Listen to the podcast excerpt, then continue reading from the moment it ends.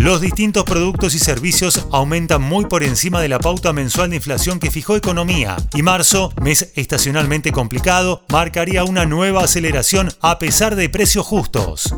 Soy Fernando Bolán y esto es Economía al Día, el podcast de El Cronista, el medio líder en economía, finanzas y negocios de la Argentina. Seguinos en nuestro canal de Spotify y escuchanos todas las mañanas.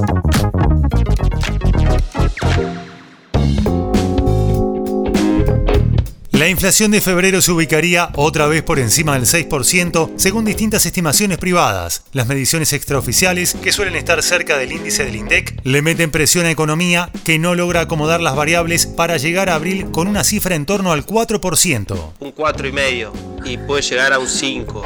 Ese 4% que el ministro de Economía Sergio Massa se puso como meta para el inicio del segundo trimestre es clave para la expectativa del 60% anual. Pero la mayoría de los precios acordados regulados y libres viajan en torno al 6%. Es que los estudios consultados arrojaron respuestas de entre 5,8 y 6,3%, incluso con una aceleración desde el 6,2% de enero en un mes que suele ser estacionalmente más moderado. El dato de febrero rubricará un efecto nominal anunciado pero impactante. Por primera vez en más de 30 años, la inflación anual sería de tres cifras. No me sorprende.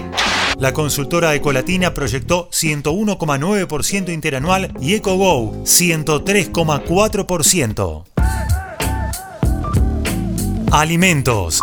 Según María Castiglioni Cotter, del estudio CIT, la inflación de febrero fue impulsada sobre todo por alimentos y bebidas con alzas de más de un 7% en el Gran Buenos Aires. Se nota el impacto del precio de la carne, que comenzó a escalar a fines de enero y cerraría febrero con un incremento promedio de 15%. Pero también el resto de los alimentos, incluso aquellos productos que forman parte de precios justos, las frutas, infusiones, lácteos, aceites, comidas para llevar y las salidas a restaurantes. Por su parte, EcoGo, con datos relevados en supermercados hasta la tercera semana de febrero, proyectó que la inflación de alimentos y bebidas cerrará en un 7,8% mensual y llevará al IPC del mes al 6,3%. El relevamiento de LCG mostró similitudes, pero hizo más foco en la dinámica de los incrementos, con nueve semanas de aceleración consecutivas.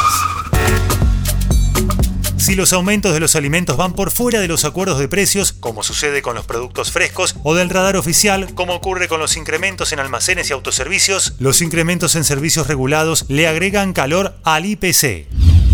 El economista de analítica, Claudio Caprarulo, le dijo al cronista que la aceleración de la inflación núcleo se explica, entre otras cosas, por la dinámica del tipo de cambio oficial. Es que en línea con una economía cada vez más indexada, continúan los incrementos de los servicios regulados.